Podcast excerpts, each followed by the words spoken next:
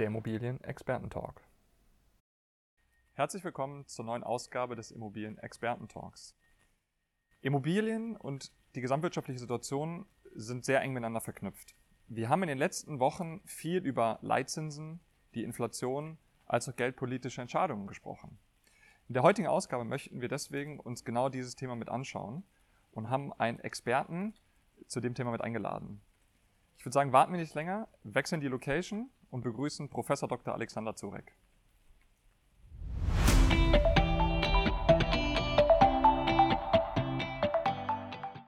Ja, Alex, herzlich willkommen bei unserem Immobilien-Experten-Talk.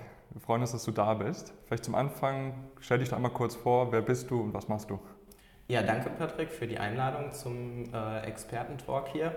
Äh, mein Name ist Alexander Zurek. Ich bin Professor für Banking and Finance in Düsseldorf und ähm, nebenher bin ich selbst noch als Solopreneur im Bereich Coaching und Consulting mit Fokus auf Finanzen, Immobilien und Digitalisierung vor allem ähm, beschäftigt. Sehr gut. Wir wollen heute das ähm, Thema aufgreifen, wie hängen Immobilien und Wirtschaft zusammen. Äh, gerade in der aktuellen Zeit ist ja viel auch, wird da viel darüber diskutiert. Bevor wir anfangen, lass uns doch mal versuchen, das Thema äh, aufzugreifen und darüber zu sprechen, was ist Inflation, wie kann man es gut beschreiben und dann können wir ein bisschen tiefer einsteigen. Ja, Inflation kann man ja eigentlich relativ äh, knapp zusammenfassen, dass es die allgemeine Preissteigerung ist. Äh, die Inflation wird ja an einem fiktiven Warenkorb, wo verschiedenste Dienstleistungen drin sind, wirklich vom klassischen ähm, Telekommunikationsvertrag, aber auch natürlich Lebensmitteln und Co. drin sind. Und da wird einfach von Jahr zu Jahr letztendlich ähm, die, die Preissteigerung angegeben und das ist typischerweise die Inflationsrate, mhm. ähm, die wiederum halt auch wichtig ist, dass wir eine Inflation haben, dass die Preise steigen damit halt eben auch die gesamte Wirtschaft wächst. Also Inflation ist ganz normal. Es gibt dann halt natürlich nur unterschiedliche Ausprägungen, wie wir es jetzt beispielsweise aktuell feststellen, dass sie halt deutlich über dem äh, Durchschnitt liegt. Und das ist natürlich dann ähm, eine gewisse andere Situation, auf die man reagieren muss. Deutlich über dem Durchschnitt heißt, was ist der Durchschnitt und wo liegen wir aktuell? Ja, der normale Durchschnitt, zumindest bei uns hier in Europa und festgesetzt durch die Europäische Zentralbank, sind 2%. Ähm, das ist eigentlich das, was man sich im Durchschnitt an jährlicher Preissteigerung wünscht. Also das wirklich äh, simpels gesprochen, äh, wenn ich meinen Warenkorb dieses Jahr halt eben für 100 Euro kaufen konnte, bestehen aus Lebensmitteln, aus Drogerieartikeln und so weiter und so fort, muss ich halt im nächsten Jahr 102 Euro dafür bezahlen. Mhm. Das ist eigentlich das, ähm, was normal ist. Im Moment sind wir ja um die 8% mhm. bei uns hier äh, im Euroraum. In anderen Ländern ist es noch viel, viel höher und damit sind, ähm, steigen die Preise halt zu schnell. Ähm, welche Folgen hat das? Man merkt es, äh, dass die Löhne halt nicht äh, mit direkt steigen, äh, zumindest in dem Umfang. Und am Ende des Tages führt zu Kaufkraftverlust. Das heißt, mhm. ich kann mir als Verbraucher weniger kaufen als eben noch vor einem Jahr. Ja. Ähm, also 8% ist gesagt, Preise steigen zu schnell. Jetzt gibt es ja ein probates Mittel, um diese Preissteigerung entgegenzuwirken. Was, was ist das? Ja, also erstmal, äh, wer macht da vielleicht was, sollten wir nochmal vorne wegstellen. Mhm. Ähm, wer ist da eigentlich so ähm, der, der Player? Bei uns in Europa ist das die Europäische Zentralbank, äh, deren wichtigste Aufgabe als unabhängige Institution letztendlich auch die Preisstabilität ist, also entsprechend äh, das Einhalten ähm, der, der Inflation. Wie macht sie das eigentlich über geldpolitische Maßnahmen, über Leitzinserhöhungen, Leitzinssenkungen? Und gerade jetzt aufgrund dieser steigenden Inflation erhöht die Europäische Zentralbank die, die Zinssätze. Warum macht sie das? Sie macht es deshalb, ähm, weil es dann für den Verbraucher unattraktiver ist, einen Kredit aufzunehmen, mhm. weil man, egal für was, ob man sein Haus sanieren möchte, ob man sich eine Wohnung kaufen möchte, halt mehr dafür zahlen muss. Und es wird halt attraktiver, dass man wieder spart. Also das heißt, dadurch ähm, entschleunigt sie das wirtschaftliche Wachstum und fährt damit letztendlich auch die Inflation zurück. Mhm.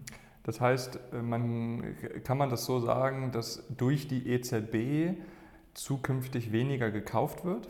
Also durch die, durch die ähm, Leitzinssteigerung? Also so ganz auf den Punkt kann man es nicht sagen. Was man aber merkt, ist natürlich, dass es gewisse Verschiebungen gibt. Mhm. Ähm, also letztendlich generell auf alle Produkte wird erstmal wahrscheinlich weniger verkauft. Aber mhm. wenn wir jetzt konkret auf das Thema Immobilien äh, beispielsweise mal zu sprechen kommen, hängt es natürlich auch noch von vielen anderen Faktoren ab. Wir haben Standortfaktoren, äh, die eine gewisse Rolle spielen. Ähm, wir haben Bevölkerung, ähm, die eine gewisse Rolle spielt. Also wenn natürlich die Bevölkerung in einer Nation wächst, äh, dann braucht man auch neuen Wohnraum. Dann wird auch nach wie vor mhm. weiter gekauft. Die Frage ist aber, was kauft man? Und man kann ganz klar sagen, ähm, was leidet am meisten unter Inflation? Luxusgüter, weil mhm. da kann ich als erstes drauf verzichten. Das gilt natürlich auch für Immobilien. Ähm, bevor ich mir dann gar keine Immobilie kaufe, kaufen sich wahrscheinlich auch Familien ähm, erstmal kleinere Immobilien oder Immobilien eben mit nicht so vielen Ausstattungsmerkmalen, mhm. wenn wir über Luxus sprechen. Mhm. Okay, das heißt, ähm, die Luxusimmobilie, die äh, Penthouse-Wohnung, das äh, große Einfamilienhaus, das wird zukünftig keine große Nachfrage mehr erhalten. Stand heute müssen wir auch noch eine andere Frage stellen, die da erstmal wäre, ähm, wie lange bleibt dieser Trend bestehen? Mhm.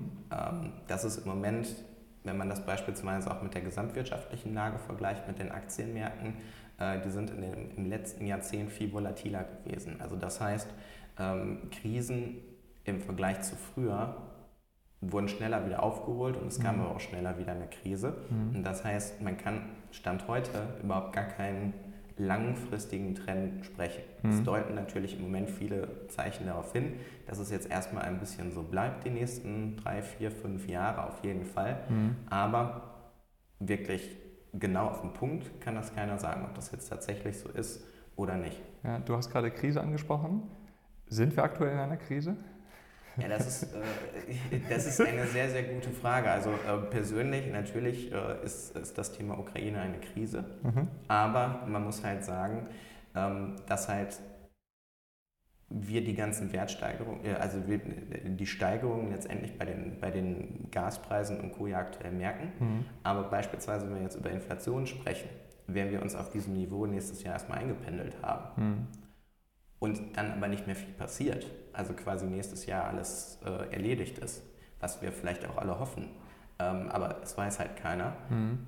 dann ist die Inflation automatisch auch nicht mehr so hoch, mhm. weil wir dann natürlich jetzt nicht mit steigenden Energiepreisen und so weiter rechnen müssen, wenn sich im nächsten Jahr die gesamte Situation beruhigt. Das ist äh, sehr spannend. Weil ich glaube, das sind genau die Punkte, die am Ende, wo man feststellen kann, wo die ähm, die Abhängigkeit auch zu Immobilien vorhanden ist. Also wir haben jetzt über Inflation gesprochen, Leitzinsen und in gewisser Art und Weise auch geldpolitische Maßnahmen. Kannst du noch mal ganz konkret sagen, wie, wie die drei ähm, Indikatoren, vielleicht gibt es auch noch ein paar weitere, wie die mit einer Entwicklung von Immobilien zusammenhängen? Und würdest du sagen, kommt zuerst Inflation und Leitzins und dann entwickelt sich was an Immobilien? Oder ist es vielleicht sogar, dass du schon mit dem Immobilienmarkt feststellen kannst, wie wird sich auch Inflation und, und, und Co. mit weiterentwickeln? Also ich würde sagen, generell ist der Immobilienmarkt kein guter Indikator für wirtschaftliche Leistung und so weiter und so fort. Er ist nämlich ein bisschen träger. Mhm. Also es gibt andere, ähm, äh, andere Indikatoren, die deutlich mehr über die wirtschaftliche Lage sagen als der Immobiliensektor, weil der Immobiliensektor ist halt träge. Mhm. Ähm, weil der Kauf und Verkauf viel komplexer ist, als es beispielsweise ähm, der Aktienmarkt äh, letztendlich dann auch widerspiegelt oder aber auch ähm, der Einkaufsmanager-Index ähm, oder auch IFO-Geschäftsklimaindex, das sind halt Indikatoren, ähm, die viel eher auf die wirtschaftliche Lage letztendlich hindeuten. Mhm. Dass die aber nicht zusammengehören, kann man auch nicht sagen. Warum nicht? Naja, äh, wenn es wirtschaftlich schlecht läuft, ähm, dann wirkt sich das natürlich auch auf, auf den Immobilienmarkt aus. Mhm. Das muss man ganz klar unterstreichen, äh, weil in wirtschaftlich schlechten Zeiten ähm, muss man, werden auch nicht so viele Immobilien gekauft. Jetzt standen natürlich in den letzten zehn Jahren, also in, in, in unserer Generation würde ich mhm. auch mal sagen, äh, ging es ja eigentlich wirtschaftlich auch nur nach oben. Mhm. Also beispielsweise äh, diese hohen Inflationsraten gab es seit 1982 nicht mehr. Also mhm. das heißt, alle die, die in den 80er Jahren geboren sind, äh, die kennen ja nichts anderes als eigentlich nach oben. Ja. Ähm, und dieses immer nach oben ist natürlich jetzt äh, ein schwieriges Unterfangen, wenn es jetzt mal runtergeht. Mhm. Aber man muss ja auch gerade bei den Immobilien sagen, es ist halt eine äh, sehr, sehr komplexe äh, Sache, weil mhm. es gibt ja nicht die Immobilie und auch nicht die Immobilienwirtschaft. Mhm. Weil ich kann ja beispielsweise letztendlich nicht ähm, das Thema Büroimmobilie direkt mit einer Eigentumswohnung vergleichen, auch was, was Investments und so angeht. Weil bei einer Büroimmobilie spielen ja auch Faktoren, die jetzt jüngst gerade durch die Corona-Krise aufgekommen sind, eine wichtige Rolle. Mhm. Ähm, ich habe dann halt entsprechende Veränderungen äh, gegeben, weil viele Leute von zu Hause arbeiten. Die Nachfrage danach hat sich verändert. Okay, verstehe. Wenn wir uns aber jetzt die Wohnimmobilie angucken, nur als, als ein so ein Beispiel, dann ist es natürlich ähm, trotz wirtschaftlich schwieriger Lage müssen die Leute irgendwo äh, mhm. wohnen. Und jetzt haben wir natürlich aufgrund der aktuellen Situation äh, in der Ukraine natürlich auch einen Zuzug in Deutschland und dafür brauchen wir Wohnraum. Mhm. Okay. Das, deshalb der Wohnraum wird gebraucht, nur ob das auf alle Immobilien sich auswirkt, kann man gar nicht sagen. Ja.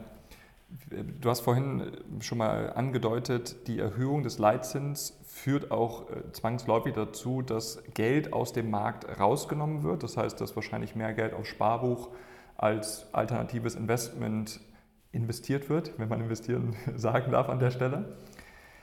Der Immobilienmarkt ist in den letzten Jahren ja sprunghaft immer Jahr für Jahr angestiegen, weil so viel Geld im Markt war. Weil jemand, der 100, 200, 300.000 Euro auf dem, auf dem Girokonto liegen, hat gesagt, naja, auf dem Sparbuch muss ich Geld zahlen, also kaufe ich mir lieber eine Immobilie. Wenn jetzt das Geld aus dem Markt rausgenommen wird, um wahrscheinlich auch die Preise wieder so ein bisschen zu senken, bedeutet das dann auch, dass dadurch die Immobilienpreise eher fallen werden, weil die Nachfrage entsprechend fehlt? Kann man das so sagen? Also wir können auf jeden Fall schon mal sagen, dass die Immobilienpreise in den nächsten Jahren definitiv nicht mehr so stark steigen, wie das eben in der Vergangenheit der Fall war. Mhm. Worauf beruht äh, die Aussage? Hast du irgendwelche empirischen Analysen dazu? Ja, empirischen Analysen, äh, die können wir relativ simpel aufstellen. Weil beispielsweise, wenn du dir jetzt vorstellst, ähm, wer tritt jetzt am Markt als Käufer auf? Es ist egal, ob es ein, ein, ein Unternehmen ist oder auch eine, eine Privatperson, ein Verbraucher. Ähm, wenn ich mir vorher aufgrund der günstigen Zinsen ähm, beispielsweise mit äh, ja, 100.000 Eigenkapital, äh, dann irgendwie mit 500.000 Fremdkapital dazu eben für 600.000 Euro ein Haus leisten konnte, habe ich mir das auch gekauft, weil es natürlich schöner ist, als wenn ich mir nur eins für 300.000 kaufe. Mhm. Und das ist jetzt genau die Situation. Ich kann sowohl als Unternehmen als auch als Verbraucher nicht mehr so viel Fremdkapital aufnehmen, weil mhm. ich dafür viel, viel mehr zahlen muss. Das führt letztendlich dazu, dass entweder die Preise fallen oder aber auf der anderen Seite ähm, ich mir nur kleinere Einheiten leisten kann. Mhm. Also diese beiden Entwicklungen wird es letztendlich geben. Und da ist auch immer eine Frage, welches Angebot gibt es gerade an Immobilien auf dem Markt. Mhm. Welcher, welcher Faktor ähm, ist stärker für die Entwicklung des Immobilienmarkts? Die Inflation oder Leitzins? Weil wenn wir viel mit Verkäufern und Käufern sprechen, kommt häufig die Aussage, naja, die Inflation liegt bei 8%, also Immobilien sind Betongold, Sachwerte, Inflation ist gut, weil dadurch steigert sich auch der Wert. Jetzt auf der anderen Seite Leitzinserhöhungen, Finanzierungen werden teurer. Klar, der Käufer kommt natürlich und sagt, hm, das ist jetzt alles teurer, ich, ich kaufe nicht mehr so viel. Jetzt ist die Frage, welcher, welcher von den beiden Kräften überwiegt am Ende, wo man vielleicht auch heute schon sagen kann, naja, es wird wahrscheinlich eher in die eine oder in die andere Richtung gehen. Also ganz entscheidend für die Immobilienpreise sind die Zinsen, mhm. weil umso mehr ich für Fremdkapital äh, zahlen muss, umso schwieriger ist es halt eben auch einen hohen Preis zu kriegen, weil ich ja mehr, mehr äh, fremdfinanzieren muss. Das heißt letztendlich, die Preise sind das, also quasi die Zinserhöhungen sind das Entscheidende. Mhm. Jetzt muss man halt eben sagen, dass eine Zent also die wichtige Sache, die wir vielleicht auch noch gar nicht zu den Zinsentscheidungen so heute ins Gespräch mit eingebracht haben, ist, wann wirkt sich denn überhaupt so eine Entscheidung der EZB aus? Mhm. Da kann man eigentlich sagen, dass sich das auf die Wirtschaft erst ein Jahr später auswirkt. Mhm. Also das heißt, die Entscheidungen, die jetzt gerade getroffen werden, kommen gesamtwirtschaftlich inklusive aller Konsequenzen erst nächstes Jahr an. Was sind so erste Konsequenzen? Also wenn du sagst erst in einem Jahr, woran, also woran merke ich, dass in einem Jahr, vor einem Jahr die EZB die Leitzinsen erhöht hat? Ähm, also es könnte ein, letztendlich sich auf den Arbeitsmarkt niederschlagen. Mhm. Also beispielsweise, dass Unternehmen halt eben nicht mehr so äh, gute Umsätze machen und damit dann beispielsweise auch weniger Personal nachfragen. Also da kann ich das dann halt mhm. äh, letztendlich direkt ähm, merken. Bei den Zinssätzen, wenn ich einen Kredit aufnehme, merke ich es ja heute schon. Aber die gesamtwirtschaftlichen Folgen, also sprich das Wirtschaftswachstum, also die, dieser Einfluss aus Wirtschaftswachstum, mhm. den merken wir erst im kommenden Jahr. Und das kann beispielsweise sein auf dem Arbeitsmarkt, halt, äh, dass eben weniger Arbeitsplätze zur Verfügung stehen. Oder äh, das kann halt eben auch dazu führen, dass die Firmen grundsätzlich Probleme haben, ähm, ihre, ihre Mitarbeiter quasi äh, zu beschäftigen. Mhm. Und das sind dann die Konsequenzen, die nächstes Jahr kommen. Und deshalb ähm, ist ja gerade auch immer die Gefahr, wenn die Zentralbank die Zinsen zu stark erhöht, mhm. dass wir in eine sogenannte Rezession, also quasi in ein wirtschaftliches ähm, nicht Wachstum, sondern halt ähm, äh, also quasi das Gegenteil von Wachstum. Genau, den Gegenteil Rück, Rückgang, wirtschaftlichen Rückgang quasi reinsteuern und das ist halt eben die Gefahr. Ja. Okay. Das heißt, alle Reaktionen, die aktuell passieren, sicherlich fangen die ersten Firmen an, schon auch auf ihre Personalkosten zu gucken. Wenn wir jetzt mal Richtung Immobilienmarkt schauen, äh, gibt es sehr viel Skepsis, weniger Investitionen werden getätigt. Ist das eigentlich noch zu früh, dass das jetzt schon passiert? Oder ähm, ist es eigentlich logisch, dass EZB erhöht Leitzinsen, ein Käufer sagt, okay, dann nehme ich erstmal Abstand, weil ich weiß gar nicht, wo ich mich in einem Jahr, in zwei mit der Immobilie befinde? Ja, also das, das merkt man ja jetzt quasi schon im Markt, dass der Verkäufer, also dass sowohl Käufer als auch Verkäufer nicht mehr ganz so ähm, quasi dynamisch sind. Mhm. Also das merkt man insbesondere bei, bei Investoren, die institutionell handeln, also die quasi nicht ihr eigenes Vermögen aus, aus, aus Gründen der Eigennutzung und so weiter eine Immobilie kaufen, sondern die das halt eher aus geschäftlicher Sicht machen. Da muss man ganz klar sagen, es gibt immer wieder äh, weniger Immobilien, die sich im Moment aus reinen Renditenaspekten aufgrund der gestiegenen Zinsen noch rechnen. Mhm. Und was man aber jetzt nicht verkennen darf, aufgrund dieser lockeren Geldpolitik der letzten Jahre gibt es zurzeit schon noch eine gewisse Anzahl an Käufern im Markt, äh, die auf gewisse Liqui auf, auf Liquidität sitzen. Mhm. Also, äh, und, und, diese Liquidität dann auch noch nutzen wollen. Also das mhm. heißt, äh, im Moment haben wir beides. Also wir haben zum einen die Leute, die wirklich sagen, ich mache das jetzt als Business, mhm. Ähm, ich leihe mir bewusst Geld, um mir damit eine Immobilie zu kaufen. Die sind zurückhaltender weil einfach sehr, sehr schwierig ist, überhaupt noch irgendwas zu finden. Ja. Aber halt natürlich noch viele, gerade auch äh, Verbraucher eben da sind, die sagen, ich habe noch die Liquidität und ich will mir jetzt eine Wohnung oder aber auch ein Haus kaufen, weil es mir einfach gefällt, ich mir da vorstellen kann, alt zu werden und so weiter und so fort. Wobei die, die Vorsicht, die aktuell vorhanden ist, wenn ich jetzt aus unserem Gespräch rausnehme, das kommt eher daher, dass, dass man nicht sicher ist, wo befinden wir uns in einem Jahr, in einem zwei und gar nicht unbedingt, weil das Geld nicht mehr im Markt vorhanden ist. Weil das, das Argument bringen ja auch viele an zu sagen, naja, noch ist das Geld da. Also es gibt genügend Leute, die auch Immobilien kaufen. Würdest du das so, so unterschreiben? Also im Moment, ja, im Moment sind, noch genau, äh, sind die noch da, nur halt Investoren, wie gerade schon gesagt, die sind zurückhaltend, weil die mhm. nicht wissen, was ist in einem Jahr, was ist in zwei Jahren. Weil ich meine, dieser, den, den, den Zinsanstieg, den wir beispielsweise auch äh, bei äh, Baufinanzierungen jetzt gesehen haben, das, das ist ja erst seit Ende des vergangenen Jahres. Also mhm. seit Ende 2021 ist es ja erst und dann ziemlich stark auch gestiegen. Mhm. Und seitdem haben wir ja eigentlich erst diese Veränderung. Und ja. vorher war nichts Signifikantes. Ja. Ähm, Alex, bis hierhin erstmal vielen Dank. Ich will zum Abschluss des ersten Teils äh, versuche ich äh, noch äh, ein, zwei Tipps von dir rauszuholen. Wenn ich jetzt Verkäufer oder Käufer bin, auf was sollte ich deiner Meinung nach achten, um frühzeitig zu erkennen, in welche Richtung bewegen wir uns? Und dann immer Verkäufer und Käufer. Okay, ja, also wenn wir die beiden Seiten mal nehmen und ich jetzt wirklich als Immobilienverkäufer äh, tätig bin, würde ich trotzdem halt noch immer empfehlen, ähm, mir zu überlegen, ob ich wirklich verkaufen muss, mhm. weil ähm, ein, ein, ein Faktor haben wir jetzt noch gar nicht äh, berücksichtigt, das ist halt, die Mieten sind ja nicht gestiegen. Und mhm. wenn die Inflation jetzt hoch bleibt ähm, oder auch noch so bleibt, wie es ist, äh, kann man auch einfach davon ausgehen, dass die Mieten steigen werden. Mhm. Also das heißt, aus meinen bestehenden Assets laufende Erträge werde ich dann noch äh, auf jeden Fall generieren können und diese auch steigern können.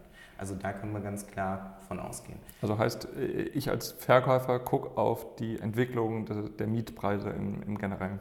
Genau, weil okay. darüber zeichnet sich ja letztendlich äh, auch wirklich aus, ob es attraktiv ist, die Immobilie zu halten. Und mhm. man muss natürlich auch sagen, ich habe dadurch ja auch zusätzlich nochmal einen Gewinn gemacht, weil ich zahle ja nach wie vor die günstigen Zinsen, die mhm. ich in der mhm. Vergangenheit quasi ja. vereinbart habe. Und dadurch ähm, steigt ja dann auch meine persönliche Rendite. Ja. Wenn ich jetzt aber wirklich verkaufen möchte, ähm, weil ich beispielsweise aus der Spekulationsfrist äh, raus bin, sollte man sich natürlich auch überlegen, ähm, was mache ich mit dem Geld? Das mhm. ist für mich eigentlich die entscheidende, die entscheidende Frage. Mhm. Weil wenn wir bei 8% Inflation erstmal bleiben, mhm. bedeutet das ja jedes Jahr, dass ich von dem Bargeld, was ich dann auf dem Konto habe, 8% verliere. Ja. Und, ähm, da kann das Sparbuch auch nicht helfen. Nee, da kann kein Sparbuch helfen. Äh, da können auch die Zinsen, die beispielsweise jetzt Unternehmensanleihen bieten und so weiter, die natürlich jetzt gestiegen sind in den letzten äh, Wochen und Monaten, das bringt aber nichts, weil ja, es ist weit unter 8 Prozent mhm. und äh, deshalb habe ich da eine Vernichtung. Und äh, da würde ich tatsächlich eher dann, wenn ich nicht verkaufen muss, halten. Wenn, okay. ich, wenn ich verkaufen muss, ähm, dann muss man wirklich sagen, es kommt auf die jeweilige Immobilie an, was es genau für eine Immobilie ist. Dann kann man schon empfehlen, da jetzt vielleicht auch zeitnah einfach mit an den Markt zu gehen, mhm. ähm, um dann auch noch einen Käufer zu finden. Kommen wir auf die Käuferseite. Mhm. Ja, wenn ich jetzt als Käufer sage, ich habe jetzt das Haus gefunden, was mir gefällt ähm, und ich will das unbedingt haben, weil ich da alt werden will. Ich habe dann eine emotionale Bindung zu. Das ist in dem Stadtteil, wo ich unbedingt wohnen will und Co. Spricht auch aus meiner Sicht heute nichts gegen den Kauf. Mhm. Es muss halt nur ein solider sein, weil wir nicht wissen, gibt es noch wirtschaftliche Folgen und so weiter und so fort. Also ich würde keine ja, sehr ausgedehnte Finanzierung machen, wo es wirklich auf Messerschneide auch ausgerechnet ist, äh, sondern äh, ausreichend noch Puffer einrechnen, weil einfach man weiß nicht, was für Zinsen kommen, können auch noch weiter steigen. Mhm. Also ich meine, wir hatten auch schon mal normale Zinssätze von 7, 8 Prozent. Ja. Ähm, das wäre ja noch das Doppelte, was man jetzt für eine Immobilienfinanzierung zahlt. Ähm, wenn ich als Investor unterwegs bin äh, und sage, ich kaufe das wirklich, um damit eine Rendite zu erwirtschaften, die Immobilie, da würde ich zumindest in meinen eigenen Kalkulationen immer berücksichtigen, dass es vielleicht zu keiner Immobilienwertsteigerung gibt, sondern ich halt einfach aus reiner Vorsicht auch mal damit rechnen muss, dass ich eine Immobilie vielleicht auch ein paar Prozent unter dem Einkaufspreis verkaufen muss. Mhm. Und das ist halt eben ein entscheidender Punkt. Und also welchen, äh, ganz konkret, äh, ist ja auch spannend aus deiner Perspektive zu erfahren, würdest du sagen, guck dauerhaft auf die Zinsentwicklung, guck dauerhaft auf irgendwas, wo du sagst, äh, da kannst du morgens in die Zeitung reingucken und das gibt dir eigentlich einen ganz guten Indikator. Hast, hast du da irgendwas, wo du sagen würdest, das ist eigentlich so dein goldener Tipp, den du teilen kannst? Also so den richtigen goldenen Tipp für jeden Tag habe ich nicht, weil für mich ist Immobilie immer ein Langfristinvestment. Also ich würde auch nicht in Panik, also das ist das Schlimmste, was passieren kann. Mhm. In der Wissenschaft sprechen wir ja auch viel über Behavior Finance, Behavior Economics, das mhm. ist das allerschlimmste Panik, äh, weil wenn ich in, in eine emotionale Lage abrutsche, äh, habe ich wirklich das Problem, äh, dass ich halt falsche Entscheidungen treffe. Mhm. Und das heißt, ich würde ähm, die Gesamtsituation immer betrachten. Also das heißt, ich würde mir die Zinsen angucken. Ich würde mir vor allem den Standort angucken, wo ich mhm. investiert bin, weil wir haben uns ja jetzt hier nur auf Deutschland fokussiert gerade. Mhm. Wenn ich mir den weltweiten Immobilienmarkt angucke, ist das nochmal was ganz anderes. Mhm. Ähm, und würde dann mir immer strategisch auch überlegen, wie wird sich dieser Standort in den nächsten fünf bis zehn Jahren entwickeln, mhm. ähm, weil das wird natürlich auch maßgeblich sich auf meine Immobilie auswirken. Weil im Kern muss man immer zusammenfassen, eine Immobilie ist genauso Gut wie alles andere. Mhm. Das, der einzige Nachteil ist, sie ist Immobilie. Ich kann sie nicht von heute auf morgen von A nach B verschieben, äh, sondern ich muss wirklich an den Standort glauben und mhm. gucken, was ergibt sich an dem Standort. Also ich kann da nochmal gerne so, so, so, ein praktisches Beispiel machen. Wenn ich beispielsweise mitbekomme, dass in meiner direkten Nachbarschaft eine neue äh, Hochschule, Universität aufgemacht wird und ich äh, über eine kleine Wohneinheit verfüge, ja, dann, ist, dann würde ich nochmal wirklich eine Nacht drüber schlafen, ob ich jetzt nur, äh, weil wir gerade in einer Krisensituation sind, mhm. ähm, die, die, verkaufen würde. Ja. Weil wenn ich an den Standort glaube und weiß, da wird eine Hochschule gebaut, ja, dann ist ja auch klar, dass wahrscheinlich Studenten kommen werden. Ja. Und wer geht in kleine Einheiten? Studenten. Also das heißt, eigentlich habe ich da was Lukratives. Ja. Alex, vielen Dank für die sehr guten Insights. Ist sicherlich sehr spannend zu sehen, wie wirkt äh, Inflation, Zinsen, Geldpolitik, äh, Entscheidungen, wie wirkt sich das aus. Ich danke dir und wir sehen uns ja gleich nochmal wieder. Ja, vielen Dank. Danke. Das war der erste Teil. Wir haben gelernt, dass Leitzinsen, Inflation und geldpolitische Entscheidungen maßgeblich entscheidend sein werden, wie der Immobilienmarkt sich in den kommenden Monaten, aber auch Jahren entwickeln wird.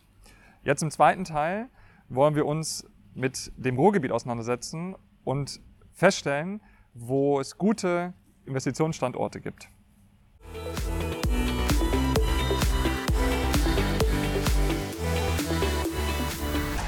Der Immobilien-Experten-Talk.